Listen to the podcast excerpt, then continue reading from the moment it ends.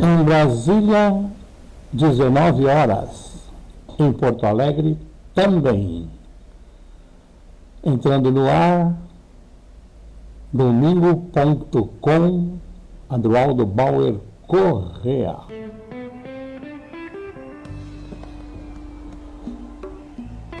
Boa noite, ouvintes. Estamos nos preparando para uma hora de uma prosa solta com Kelly Winkes.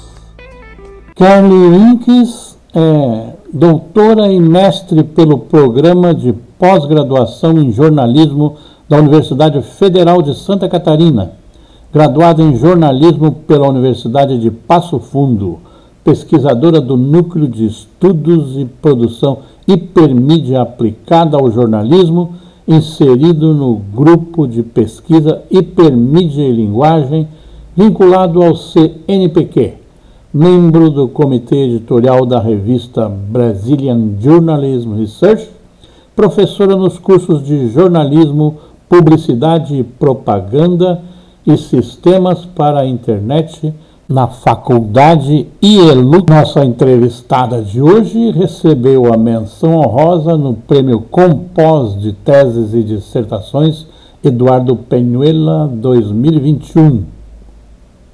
Vai receber a premiação até o final do mês de julho, em cerimônia anual da Sociedade Compós. A tese Mediações Algorítmicas e Espiral do Silêncio, as dimensões estruturantes Igreja e Sindicato na recepção de conteúdos noticiosos em plataformas digitais, de Kerley Vinkes, está à disposição para acesso gratuito na rede mundial de computadores. Professora Kerley Winkes, o que é central na sua tese? Eu acho que o principal ponto do, da pesquisa é discutir os algoritmos, né? Que eu acho que é um tema bastante contemporâneo que a gente vem observando na nossa sociedade, porque é um, um objeto da computação que vem direcionando muito do que a gente consome na internet. Né? Se a gente for pegar hoje Facebook, Google, Twitter, Instagram, YouTube, são redes sociais que é, têm tem a ajuda né, de algoritmos para organizar tudo que a gente visualiza nas nossas telas. Né? Então, digamos que o algoritmo é responsável é, por escolher os conteúdos que vão aparecer no nosso feed, né? Seja quando a gente acessa pelo computador ou pelo celular. E aí esse, esse tema começou a chamar a minha atenção, né? Acho que desde as mudanças sociais que a gente vem acompanhando no Brasil, mudanças políticas, agora estou me, me referindo, a gente vem observando que a internet tem um papel importante, né? Então, se a internet tem um papel importante em tudo que a gente vem vivenciado de mudança social, política e cultural no Brasil, eu comecei a entender que os algoritmos eles tinham um, um papel importante nisso, né? Então, eu decidi desbravar esse tema né? Eu estou falando aqui de algoritmos, quem está escutando a gente pode estranhar.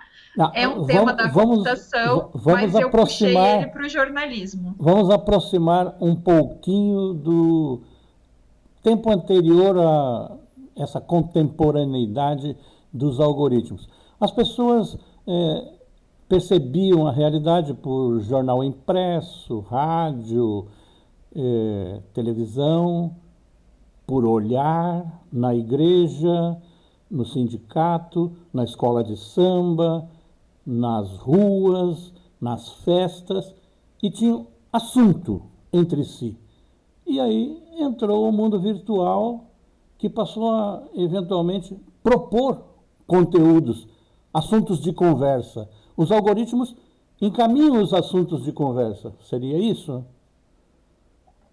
Exatamente, Adroaldo. Acho que você trouxe um ótimo exemplo, né? A gente, antes da internet, tinha, a gente tinha diversas instituições, né?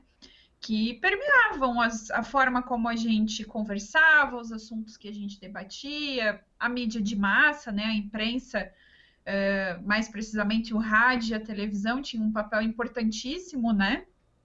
Nessas pautas que a gente discutia cotidianamente. Porém, com a chegada da internet, a gente vê uma ampliação desse domínio online nas nossas vidas, né? E, e, por um bom tempo a gente tinha uma visão muito positiva da internet, né? De que ela fortaleceria a democracia, de que seria um espaço para o debate, né? Um, um espaço para troca de opiniões. Porém, mais recentemente aí a gente vem observando essa questão dos algoritmos, que a internet não é um ambiente neutro, né? O que a gente vê nos nossos feeds é, passa por um filtro algorítmico e é um filtro algorítmico que foi criado por humanos, né? Por, por instituições, por monopólios digitais. E eu acho que é bem importante também ressaltar é, que se a gente fosse pegar o seu perfil no Facebook e o meu perfil no Facebook, mesmo que a gente seguisse as mesmas pessoas, os nossos feeds seriam diferentes, né? Porque o algoritmo vai considerar coisas que você gosta e vai considerar coisas que eu gosto. Né? Estas, e aí isso acaba direcionando coisas, um pouco as conversas. Estas coisas que eu ou tu gostamos aparecem para aspas, a máquina, fecha aspas, em função do que a gente lê visita, escolhe, publica. É isso? Exatamente. Ele fica monitorando, né? Os algoritmos ficam monitorando as nossas ações. E aí ele leva em consideração, né? Pessoas que a gente mais conversa, pessoas que a gente mais comenta, mais curte publicação, né? Ou eventualmente jornais que a gente segue, mais curte esses posts, a tendência é que essas pessoas que a gente tem uma maior afinidade, a tendência é que o que elas publiquem seja reforçado para gente. E isso acaba, de certa forma, ocultando outros debates, outras pessoas que a gente não fica sabendo em razão dessa invasão de privacidade que a gente tem com os algoritmos, né? Eles, eles sabem até com quem a gente conversa. Então, é um monitoramento é, da nossa personalidade, das coisas que a gente acredita, confia, que é utilizado para reforçar conteúdos né, que esse algoritmo julga ser o mais é, interessante, importante para a gente, né? Sim. E ias referindo antes, eu te interrompi e eu peço desculpas porque faz parte da nossa atividade profissional interromper para focar um conteúdo que aparece e eventualmente desdobrar esse conteúdo, é que ele serviu por um momento o ambiente é, virtual para dizer, ah, enfim, a humanidade, temos universalidade de acesso e informação, o mundo inteiro simultaneamente presenciando é, o mesmo efeito, o mesmo fato, o mesmo conteúdo para a gente fruir. Mas de repente apareceu fake news ou a disputa polarizada de 2018. Tem um foco nisso no teu trabalho, nessa tese? Isso, eu foco, né? Obrigada por retomar esse, esse tempo, e eu acho que a nossa conversa é isso mesmo, né? A gente está aqui é, trocando ideias e você pode me interromper sempre que você achar é, necessário.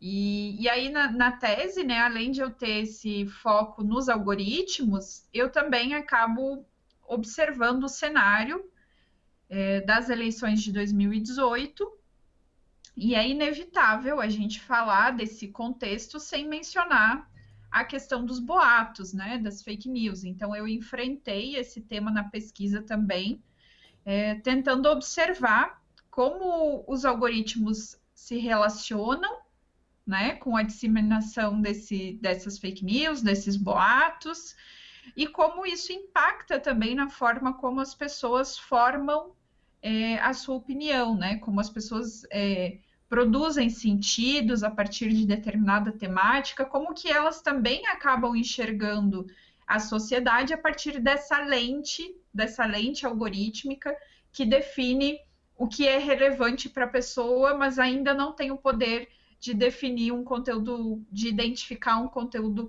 verdadeiro de um conteúdo falso, né? Então, acho que 2018 é muito marcante por isso. Claro que a gente já é, observa a disseminação de boatos desde a antiguidade, né? Não é uma coisa que vem de hoje. É, mas eu acho que com a internet isso se fortaleceu muito e a gente perdeu o controle, né? Não, não temos mais o controle de, da informação. É, qualquer pessoa hoje, é, e aí tem esse lado, né, da internet ter sido vista inicialmente como um, um espaço é, de debate público, mas com o tempo isso foi, foi sendo desconstruído, né? Porque a, ao mesmo tempo que a gente consegue conversar, que a gente consegue ter no, acesso a notícias em tempo real, que a gente consegue publicar em tempo real, qualquer pessoa pode fazer isso, né? O poder estar, está nas mãos de, de qualquer um e qualquer um pode publicar uma informação e aí isso começou a ser deturpado, né? A gente vê muita desinformação, é, ataques de ódio é, e inúmeras coisas relacionadas a esse cenário, né? Qualquer pessoa hoje tem o canhão à disposição. Depende do que queira disparar. É, a candinha e o mexerico, a fofoca, é, existem desde que, diria Ana Maria Braga, desde que o mundo é mundo. Mas a ideia é de que isto seja sempre para o bem, é, passou a modificar é, o, o a modo de se aproximar da informação, é, sem duvidar que é a tarefa do jornalista, é, a pessoa pode acreditar na versão do fato, numa versão fantasiosa, numa narrativa, palavra na moda, né, para uma versão né? E nesse momento, tu vais checar. Tu foste a campo verificar esta evidência? Fui. Eu escolhi trabalhar com dois grupos, né, de específicos e com instituições bem marcantes. É, um grupo ligado à Igreja Universal do Reino de Deus, então um grupo que a igreja que a religião né, é muito presente, é muito marcante na, na formação é, desses sujeitos sociais. E o outro grupo que eu escolhi trabalhar, também muito marcante, é, são os professores ligados ao sindicato é, de professores né, da escola pública do Paraná. E aí eu fiz é, esse trabalho de campo na cidade de Curitiba, que é a cidade onde eu resido atualmente, né? E eu escolhi trabalhar com esses dois grupos, com instituições tão marcantes e tão presentes, justamente para conseguir identificar as diferenças entre esses dois grupos a partir do uso da internet, a partir do uso das redes sociais, a partir do uso das plataformas digitais. Né? Como a gente tem essa questão dos algoritmos, essa seleção de grupos tão distintos era importante, né? Porque aí eu conseguiria captar as singularidades existentes em cada um desses grupos. E aí eu trabalhei com entrevistas em profundidade. Eu escolhi trabalhar com oito pessoas de cada entidade, né, de cada instituição, e foram entrevistas em profundidade mesmo, assim, é, teve pessoas que eu fiquei conversando duas horas. E, e aí, nessas conversas, eu elaborei um, um roteiro semi-estruturado, né? Porque eu tinha que definir algumas perguntas, algumas questões que eu considerava importantes, né, para esse, esse momento das entrevistas. E aí, nessas entrevistas, além de eu fazer perguntas, né, sobre confiança na imprensa, sobre o jornalismo, sobre a história de vida delas, é, eu escolhi também levar dois textos que são textos falsos que eu encontrei em portais de checagem de fatos, né? Então eles comprovadamente eram falsos. E aí eu escolhi então esse dois, esses dois textos que estavam disponíveis na internet e mostrei nesses dois grupos para que eles me respondessem se o conteúdo era falso ou não, por que, que eles achavam que era falso ou não, né? E, e aí eu sempre perguntava o porquê que eles achavam que o conteúdo era a partir da resposta deles, né? Se era falso ou era verdadeiro. E aí nessa nessa aplicação eu consegui perceber, né, o quanto as nossas visões de mundo é, que partem do, do mundo offline, né, fora da internet, e aí eu estou falando dessas duas instituições, sindicato e igreja, de certa forma também auxiliam na nossa aceitação de versões, né, na forma como a gente olha para esses conteúdos e por vezes acaba não não levantando nosso, o nosso ceticismo, né? A gente acaba comprando essas versões e, e não tenta é, pesquisar ou tentar encontrar uma opinião diferente, né? Então, eu acho que isso foi um ponto importante até da pesquisa, né? Porque a gente às vezes fala da, da internet como um espaço de manipulação, mas a gente esquece que as, as pessoas ainda têm uma, formações anteriores à internet, né? Então, tem educação, tem acesso à informação, tem essas instituições, né? que formam a nossa personalidade, o nosso modo de pensar. Então, isso é uma coisa que eu tentei trabalhar em conjunto na tese. Essas instituições, em conjunto com o que a gente visualiza na internet, né? Então, neste aspecto, ainda prevalece a antiga ideia de que o sujeito consciente é capaz de compreender o mundo e agir, se quiser, inclusive para transformá-lo, que vai muito dentro dos conteúdos do Paulo Freire, ou repetir o mundo à semelhança do existente, mas ainda assim o sujeito que se abstém ou age. Se ele age sustentado, e aí comprovasse ou não, é o que eu pergunto, se ele age sustentado no fake, no falso, na mentira, no boato, ele tem isso como verdade. É isso? Exatamente. E teve um dos conteúdos que eu mostrei, é, que, que era um dos conteúdos falsos, que falava do, do, do valor de gasto do cartão corporativo do, do presidente, né? É, do então presidente Jair Bolsonaro. E, e aí, muitos no grupo de, de integrantes da Igreja Universal é, eles duvidavam do valor, né? Como pode o presidente gastar tudo isso? Ele não seria capaz é, de fazer isso. A primeira dama parece tão é, tão pura. Como ela gastaria tudo isso, né? Então eles acabam pegando imagens e construindo um ideal que reforça algumas coisas e faz com que eles acreditem ou não acreditem em determinadas informações, né? Então foi muito interessante assim essa, essa etapa da, das entrevistas, né? Por, por conseguir observar isso, assim, o quanto as nossas visões pré-estabelecidas, né?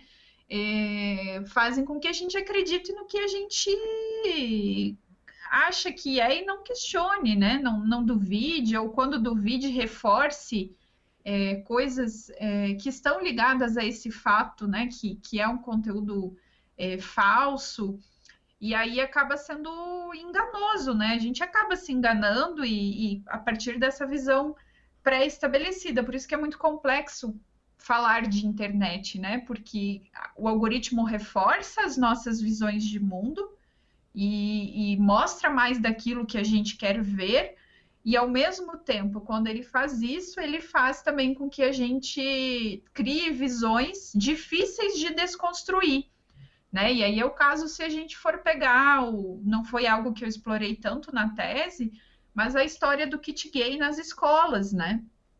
Até hoje é muito difícil de desconstruir esse, esse boato porque as pessoas receberam tanto em grupos do WhatsApp, elas receberam tanto nos feeds do seu Facebook, pessoas dizendo que era verdade, reforçando, mostrando fotos enganosas. E todas essas imagens, elas passam a construir o imaginário dessas pessoas, né? E aí o jornalismo chegar e dizer não, não é verdade, sendo que ela já viu em muitos espaços, isso foi inclusive reforçado por pessoas próximas, né? Então é, é muito difícil desconstruir isso, e eu acho que esse é o grande desafio do jornalismo, né? É, porque a internet, de certa forma, está construindo a opinião das pessoas, os algoritmos são parte disso e a gente precisa enfrentar esse problema, né? Já no passado, isso também foi problema.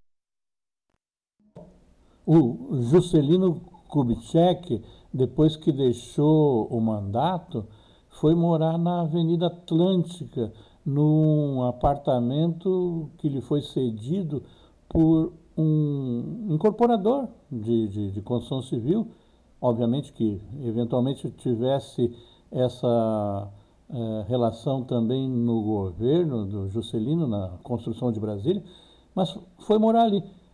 E um jornal, eu não me lembro qual, é fácil pesquisar, Juscelino corrupto tem apartamento na Avenida Atlântica de tantos milhões de cruzeiros na época. Ninguém se preocupou em ver se estava no nome dele, a época nem tinha essa história de laranja, ou desde quando ele morou ali e se eventualmente é, comprou, em que cartório registrou o nome. Bastou dizer e ficou marcado por isso, Juscelino corrupto. É, isso aconteceu também recentemente aqui no triplex do Guarujá, acontece a todo momento. No, dizem que a minha tia ouviu o porteiro ser informado pela madrinha da sobrinha dele que fulano é X coisa. A questão de formação de opinião pública agora tem outros instrumentos e estes reproduzidos velozmente por grupos através dos algoritmos. Não se trata disso, porque não existe uma opinião pública, existe uma opinião que se forma. Tá? Exatamente, tudo passa por, pela formação né, dessa opinião. E é isso que eu tento trazer na tese também, né? É, as instituições que o sujeito pertence, é, auxiliam na construção dessa opinião, as pessoas que ele convive, né, os grupos sociais que ele circula, auxiliam na construção dessa opinião. É, a gente vê agora a presença da internet também muito forte né, na formação é, dessa opinião, e os algoritmos em conjunto com é, a internet né? Os algoritmos da internet bem dizer, são inseparáveis, né? Pelas plataformas que a gente verifica, que a gente utiliza no nosso dia a dia. Talvez a única diferença seja o WhatsApp, que é uma plataforma que não possui algoritmos, mas aí a gente também tem o problema dos grupos, né? Então, esses grupos sociais que a gente convive no nosso cotidiano, no nosso dia a dia, também estão ali no WhatsApp, né? E aí, na, na, minha pesquisa, eu consegui identificar muito isso. Assim, os evangélicos têm muitos grupos no WhatsApp ligados à igreja, e os professores também muitos grupos no WhatsApp ligados ao sindicato. Então, neste, é, neste esses aspecto, grupos meio que são transplantados para esse ambiente virtual também, né? Neste aspecto do sindicato, tu examinaste bastante bem aqui, ficou evidente os conteúdos em relação aos grupos religiosos. No sindicato, como aparece a, a, a avaliação do texto que tu mostraste lá também, ou outro texto, o falso e o verdadeiro? É, também aparece, né? Isso é uma pergunta bem recorrente, assim, quando eu falo da pesquisa, porque, claro, né? Acho que no grupo de evangélicos ficou um pouco mais evidente a crença, crença em boatos, mas com o dos professores também não foi diferente. Em alguns momentos da pesquisa eu consegui perceber isso. Foram, foram, eu diria que acho que os momentos não são tantos quanto no grupo religioso, mas no grupo do sindicato também apareceram é, discursos que reforçavam alguns boatos, né? E o, esse texto do, do cartão corporativo do, do, presidente é um caso, né, em que o, os boatos é, apareceram porque esse texto era falso, né? Tinha lá uma informação manipulada referente ao valor. Não era exatamente é, aquele, o gasto era um gasto muito próximo, mas não era exatamente aquele, né? E aí os professores, por ter é, uma. e ligados ao sindicato também, né? Por ter a crítica muito forte em relação ao presidente, também não conseguiram enxergar que esse texto ele era um texto que tinha manipulação, que era um texto falso também. Né? Então, é, é, por mais que em alguns momentos eles foram muito atentos ao aos textos falsos, nesse caso eu consegui perceber o quanto a nossa formação social, o quanto a nossa conexão com instituições também faz com que a gente não enxergue coisas que a gente poderia ou deveria enxergar. É, te pergunto assim, o tempo em que fizeste o estudo, a pesquisação, as experiências de campo e o exame das fontes e a checagem, foi todo ele anterior a 2020, antes da pandemia? Um.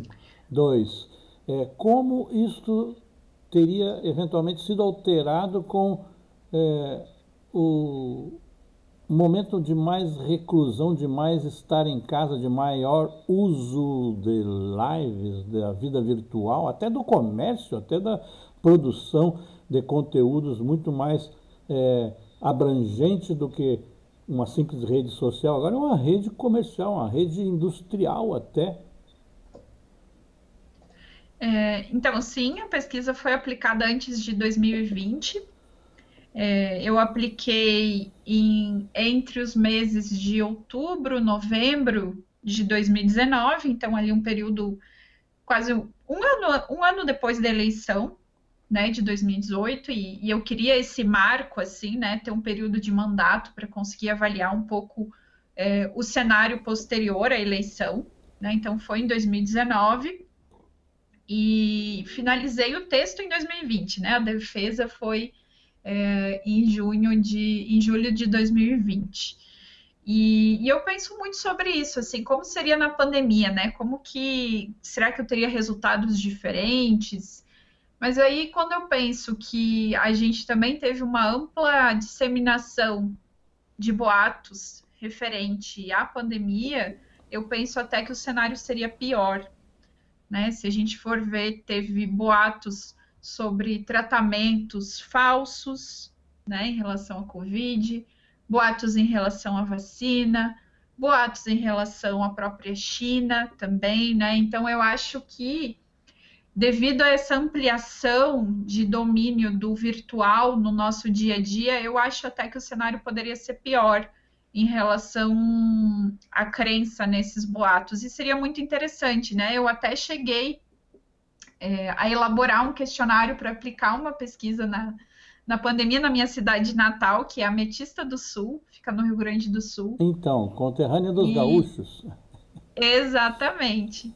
Eu até, e eu, eu, até cheguei a elaborar o questionário, disse vou aplicar com algumas pessoas na praça, mas eu percebi que muita gente lá não usava máscara, não usa até hoje, e aí eu decidi não aplicar por medo de contaminação, né? Porque entrevistar alguém sem máscara, eu acharia, eu achei muito, né? Considerei que seria muito arriscado até para minha própria saúde.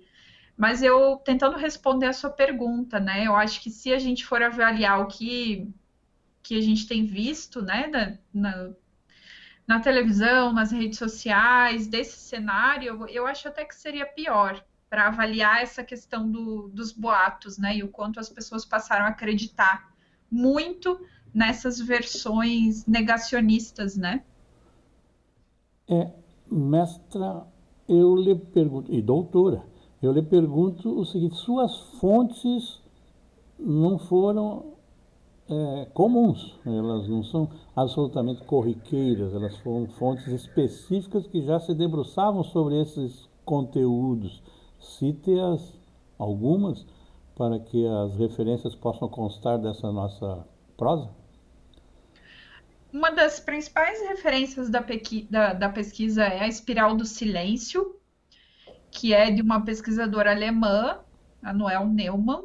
Essa teoria ela foi escrita há quase 50 anos pela, pela pesquisadora, e ela trata muito desse contexto do quanto a mídia tem um papel importante na formação da opinião pública. É, é um livro é, importantíssimo, né? Foi base para a minha pesquisa. E ela, no, claro que no livro, né, há quase 50 anos, então ela, ela tratava muito da televisão, mas foi a partir dos escritos dela que eu passei a pensar e considerar a internet e os algoritmos também como agentes importantes na formação da opinião pública, né? Então eu trato das reconfigurações da espiral do silêncio na tese, então eu parto de, dessa obra e olho para o cenário atual. O que, que mudou, né, quase 50 anos depois dessa, dessa primeira formulação? E a espiral do silêncio está ligada é, à opinião pública, à psicologia social. A Noel Neumann tratava das eleições na Alemanha num período de ruptura política, como a gente viveu em 2018. Então, tem algumas coisas que eu posso dizer que permanecem né, em relação à teoria, mas outras que eu trato como, como reconfigurações.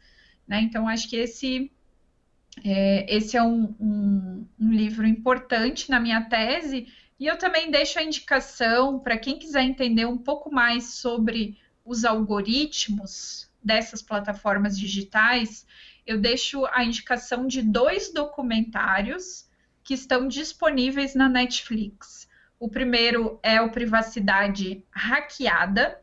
Esse documentário trata da, da Cambridge Analytica, que não sei né, se quem está ouvindo a gente conhece, mas o, o, caso da eleição de 2016 do Donald Trump nos Estados Unidos tem uma presença fortíssima da Cambridge Analytica direcionando conteúdos por meio de algoritmos, por do, meio das plataformas isso, digitais. E, e esse documentário Bannon, né? revela um pouco esse caso. Do Steve Bannon ali também, né? Isso, também. Ele também aparece nesse documentário. E esse documentário é muito revelador, né? Quando a gente assiste ele, a gente visualiza o cenário brasileiro porque muitas das coisas né, que, que, que aconteceram lá, nesse caso da Cambridge Analytica, a gente consegue ver também é, no Brasil em relação ao uso dessas redes sociais.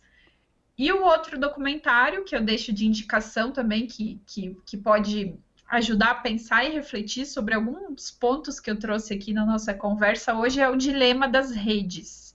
Também está na Netflix, e, e é um documentário que, que explora essa questão da, da formação né, da, da, opinião pública, não tanto do jeito que eu explorei na minha pesquisa, mas é, é, é bem interessante também esse documentário e ele acende uma luz vermelha bem grande é, para o quanto a gente deve estar vigilante para o uso dessas redes sociais e o quanto elas afetam a sociedade de modo geral afetam a forma como a gente pensa, como a gente se relaciona, com quem a gente conversa, como a gente conversa. Até por isso que tem o nome o dilema das redes, né?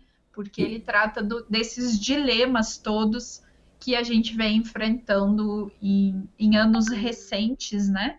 Em relação ao uso das redes sociais. E na nova cartografia que inclui a web, a internet, no conjunto das mídias. Qual é a tua base mais é, consistente? De leitura? O, autor, o autor. É. É, tem um é. nome castelhano? Tem um, um, livro que, que me ajudou muito é, a sair de uma visão determinista e uma visão de manipulação, é, de que as pessoas o tempo todo podem estar sendo manipuladas pela mídia. Né? Então, teve um autor que me ajudou a desconstruir muito essa visão, que é o Martim Barbeiro, Jesus Martim Barbeiro. Ele faleceu agora, faz um mês, eu acho. É, recentemente, infelizmente. Recentemente. E o livro dele é Dos Meios às Mediações: Comunicação, Cultura e Hegemonia. Ele é um livro originalmente lançado em espanhol, né? Porque o Jesus Martim Barbeiro é latino, mas a gente tem uma tradução é, para o português.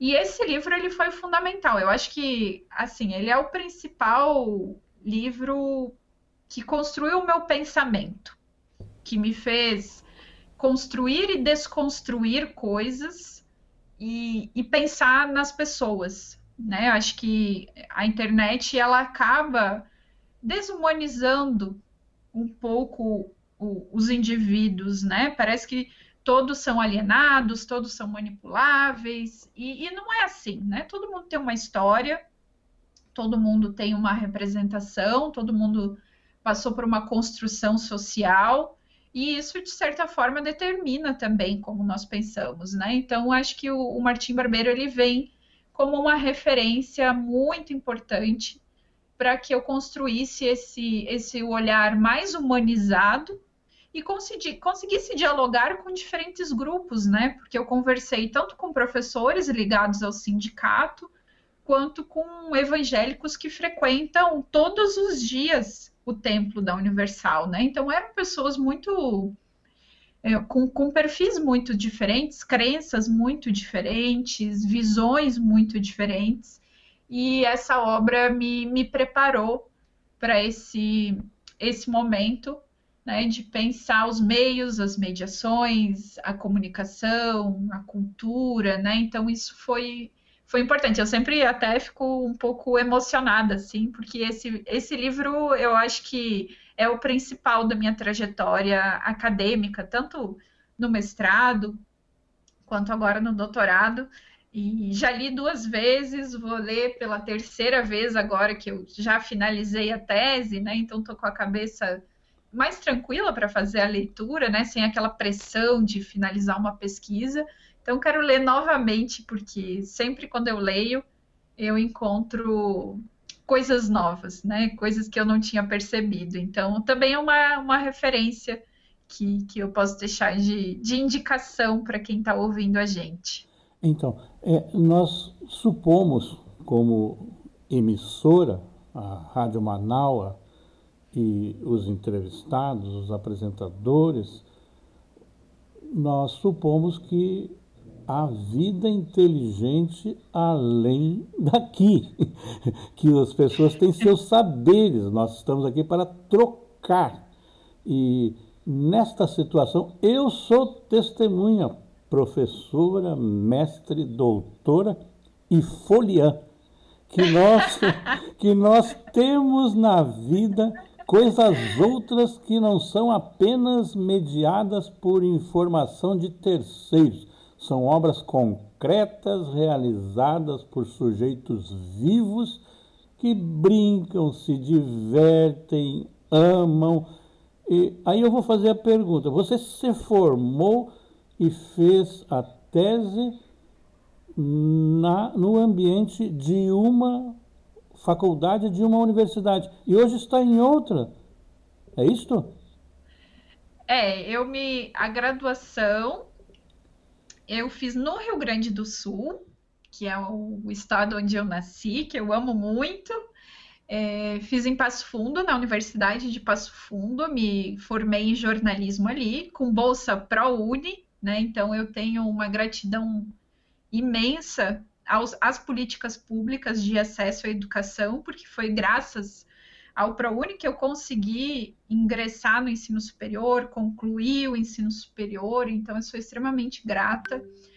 E aí, após a conclusão do, do, da, da minha graduação, eu fui para Florianópolis e ali eu iniciei a minha trajetória de pesquisa, né? Então, eu realizei o meu mestrado na Universidade Federal de, Canta de Santa Catarina, e o meu doutorado também, numa universidade pública, né, de qualidade, que possibilitou também que eu participasse da folia, né, do Carnaval de Florianópolis. É, então, ali foi o espaço, né? Florianópolis foi o espaço de, de construção da minha pesquisa, ali onde eu também vivi coisas muito, muito boas, né? Uma cidade acolhedora, é, com professores fantásticos, né? Eduardo Medici, Gislene Meu colega, Silva. O, o Eduardo, a Valciso Coloto, eu não sei se ainda está lá o Escoto, é, foram meus colegas na Rádio Continental de Porto Alegre na década Olha! de 1970, no milênio passado. É. Mas, e nós nos conhecemos naquele bloco do sindicato ali na escadaria, naquele carnaval fantástico de participação popular que faz dois anos que não se, não se realiza. Eu não sei se em 2020 se realizou, mas eu pelo menos não fui. Mas com forte conteúdo de crítica, com a presença de meio de informação eh, relacionado à conjuntura, que nunca deixou barato a autoridade e que, eh, como bloco, na sua dimensão burlesca, tomou o conteúdo para a forma da brincadeira, mas com muita seriedade. É, o, o bloco é, é incrível, né? Reúne muitos jornalistas, reúne os professores da UFSC, então é, ali também conheci muitas pessoas, é, te conheci também, né? Então é, é muito legal ver um bloco que sempre, né? é, faz dois anos que não acontece, mas também em anos anteriores ele sempre acaba trazendo uma pauta é, que está em evidência de forma crítica, né? Então é, a gente não deixa de ser jornalista ali também. Então é muito legal é, participar. Sinto falta, né? Como você mencionou na sua pergunta, hoje eu não estou mais em Florianópolis. Eu comecei a dar aula em Joinville, no IELUSC, que é uma instituição de, de, de ensino superior. Desdobra esta sigla para nós, IELUSC. É... Instituto... Associação Educacional Bom Jesus IELUSC. Hum. de Santa Catarina. E, e aí ali eu trabalho no curso de jornalismo, publicidade e propaganda, né? São dois cursos que eu, que eu venho lecionando e eu moro em Curitiba. Então, agora a gente está é, em home office desde março do ano passado. Eu trabalhei com as aulas na modalidade remota, mas antes disso eu viajava sempre, de Curitiba a Joinville para trabalhar, ficava a semana lá e voltava para casa no final de semana. É, professora, agora, é, como ficou a carga horária em relação ao trabalho home office e o anterior presencial? E a remuneração extraordinária? Lhe pagam a hora extra? Eventualmente a conta da luz, a internet? É, estás falando aqui com um jacaré já vacinado, que tomou inclusive vacina para H1N1. Então eu sou tri. Opa, já fosse vacinada? Eu, eu tomei a primeira dose. Estou ansiosa pela segunda já. Tomei a primeira dose dia 1 de junho. E aí é 90 dias, né? Agora, final de agosto, eu vou receber minha segunda dose, mas estou bem ansiosa pela, pela segunda dose e ansiosa para ver todo mundo vacinado, né? Como é, é, esse trabalho no ambiente virtual? Ele é mais exigente? É muito cansativo, assim. É, é, agora, até um ano e meio depois, eu acho que já me adaptei, né, um pouco. Mas no começo foi muito cansativo. Sabe quando você sai da frente da tela do computador e você sente o corpo esgotado? É, foi exatamente assim que eu me sentia no, nos primeiros dias, os primeiros meses ali de pandemia, né? Porque o trabalho triplicou. Não tem mais horário, como você está sempre online, não tem mais horário para aluno conversar com você, não tem mais horário para coordenador de curso conversar, não tem mais horário para projeto, não tem mais. As pessoas perderam essa noção, né, de que não é porque você está online que você tem que estar o tempo todo respondendo ou fazendo algo. E preparar as aulas também, né? Porque a gente passa o dia inteiro preparando aula no computador e quando a gente vai para a sala de aula, a gente não está ali na frente de um computador, né? A gente está vivendo o ambiente da sala de aula, a gente está tendo trocas e isso é legal.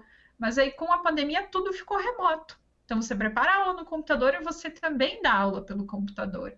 Então foi foi difícil no começo, assim, muito muito cansaço.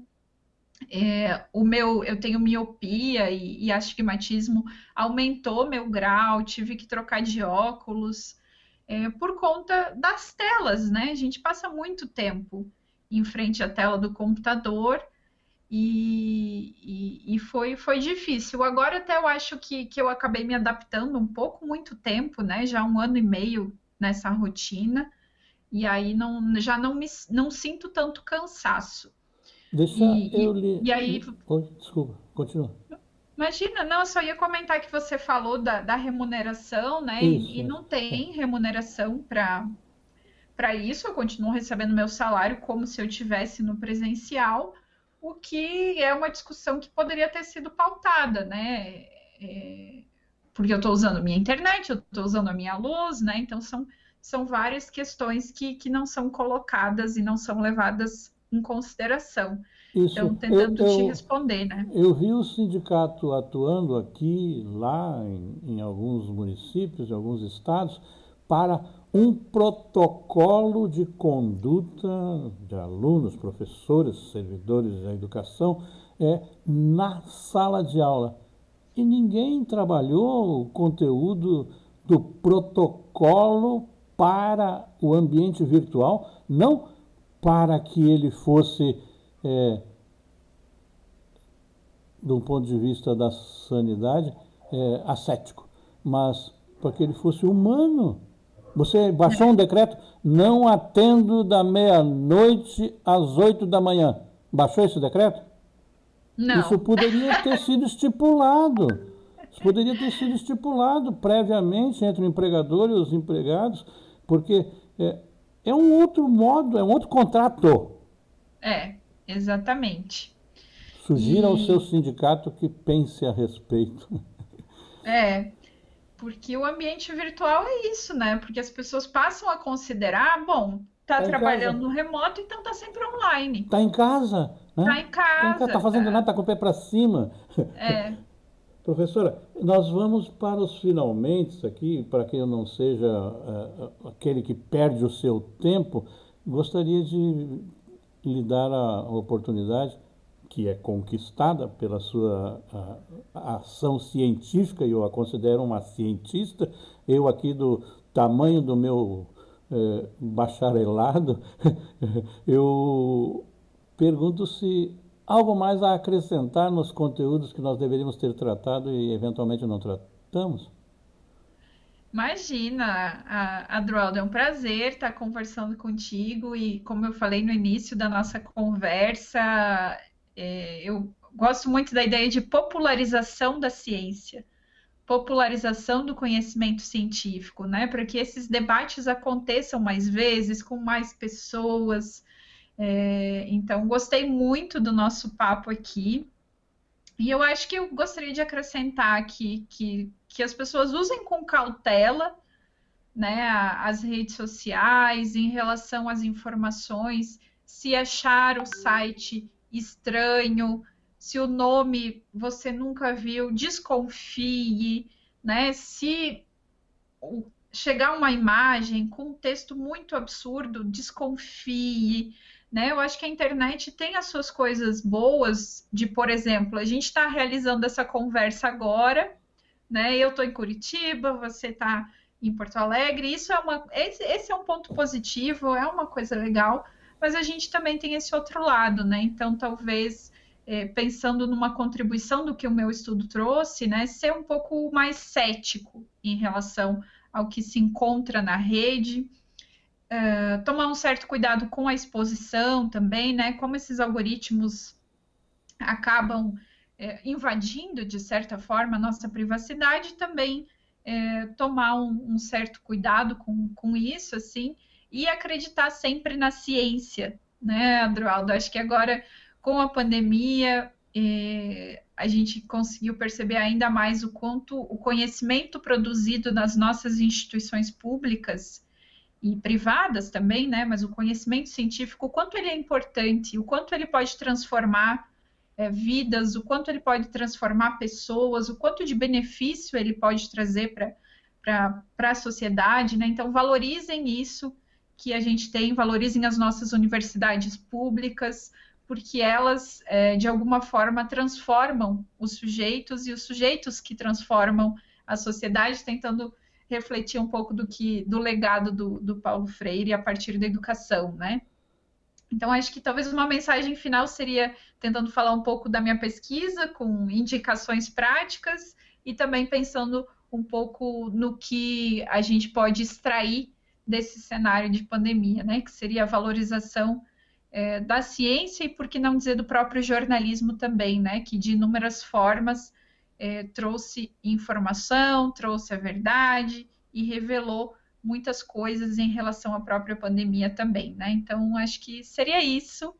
E mais uma vez agradeço o espaço, agradeço a conversa e, e o convite também para estar aqui hoje à noite. Nós aqui somos muito gratos a essa possibilidade de reencontro e de conhecimento do conteúdo pesquisado por ti.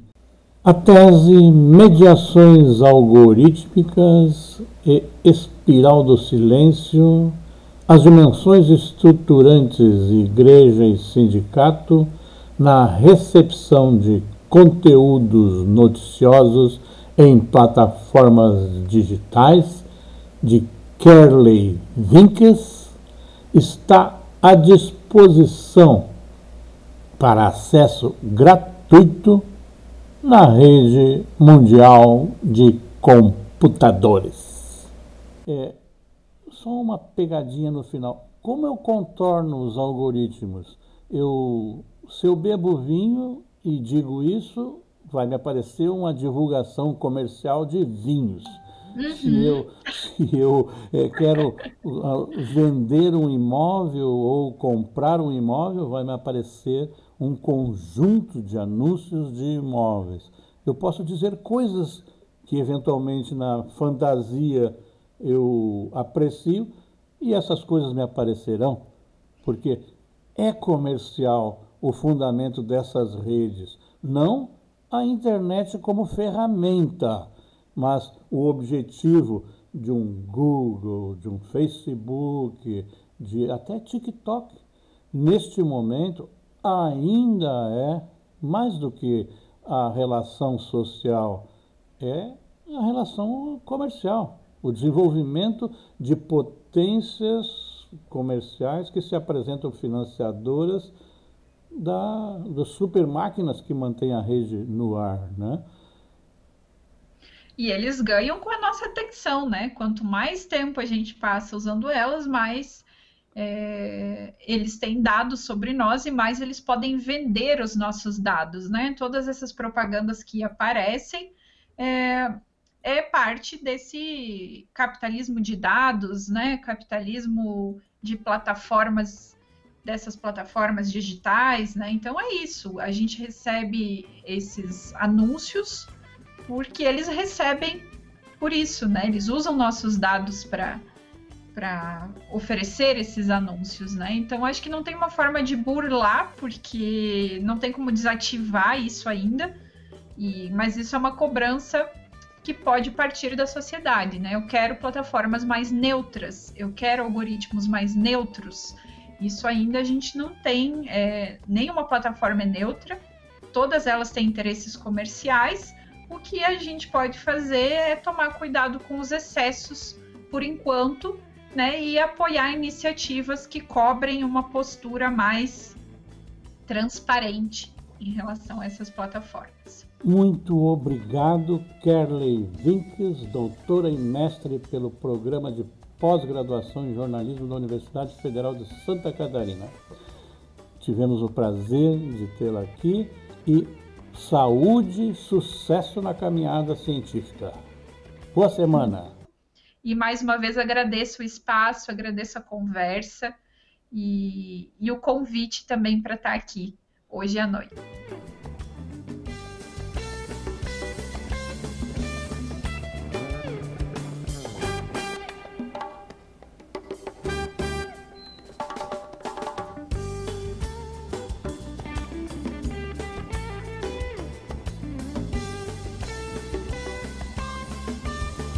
Rádio Manaua, domingo.com, Adroaldo Bauer Correa. Boa noite, ouvintes, boa semana, saúde!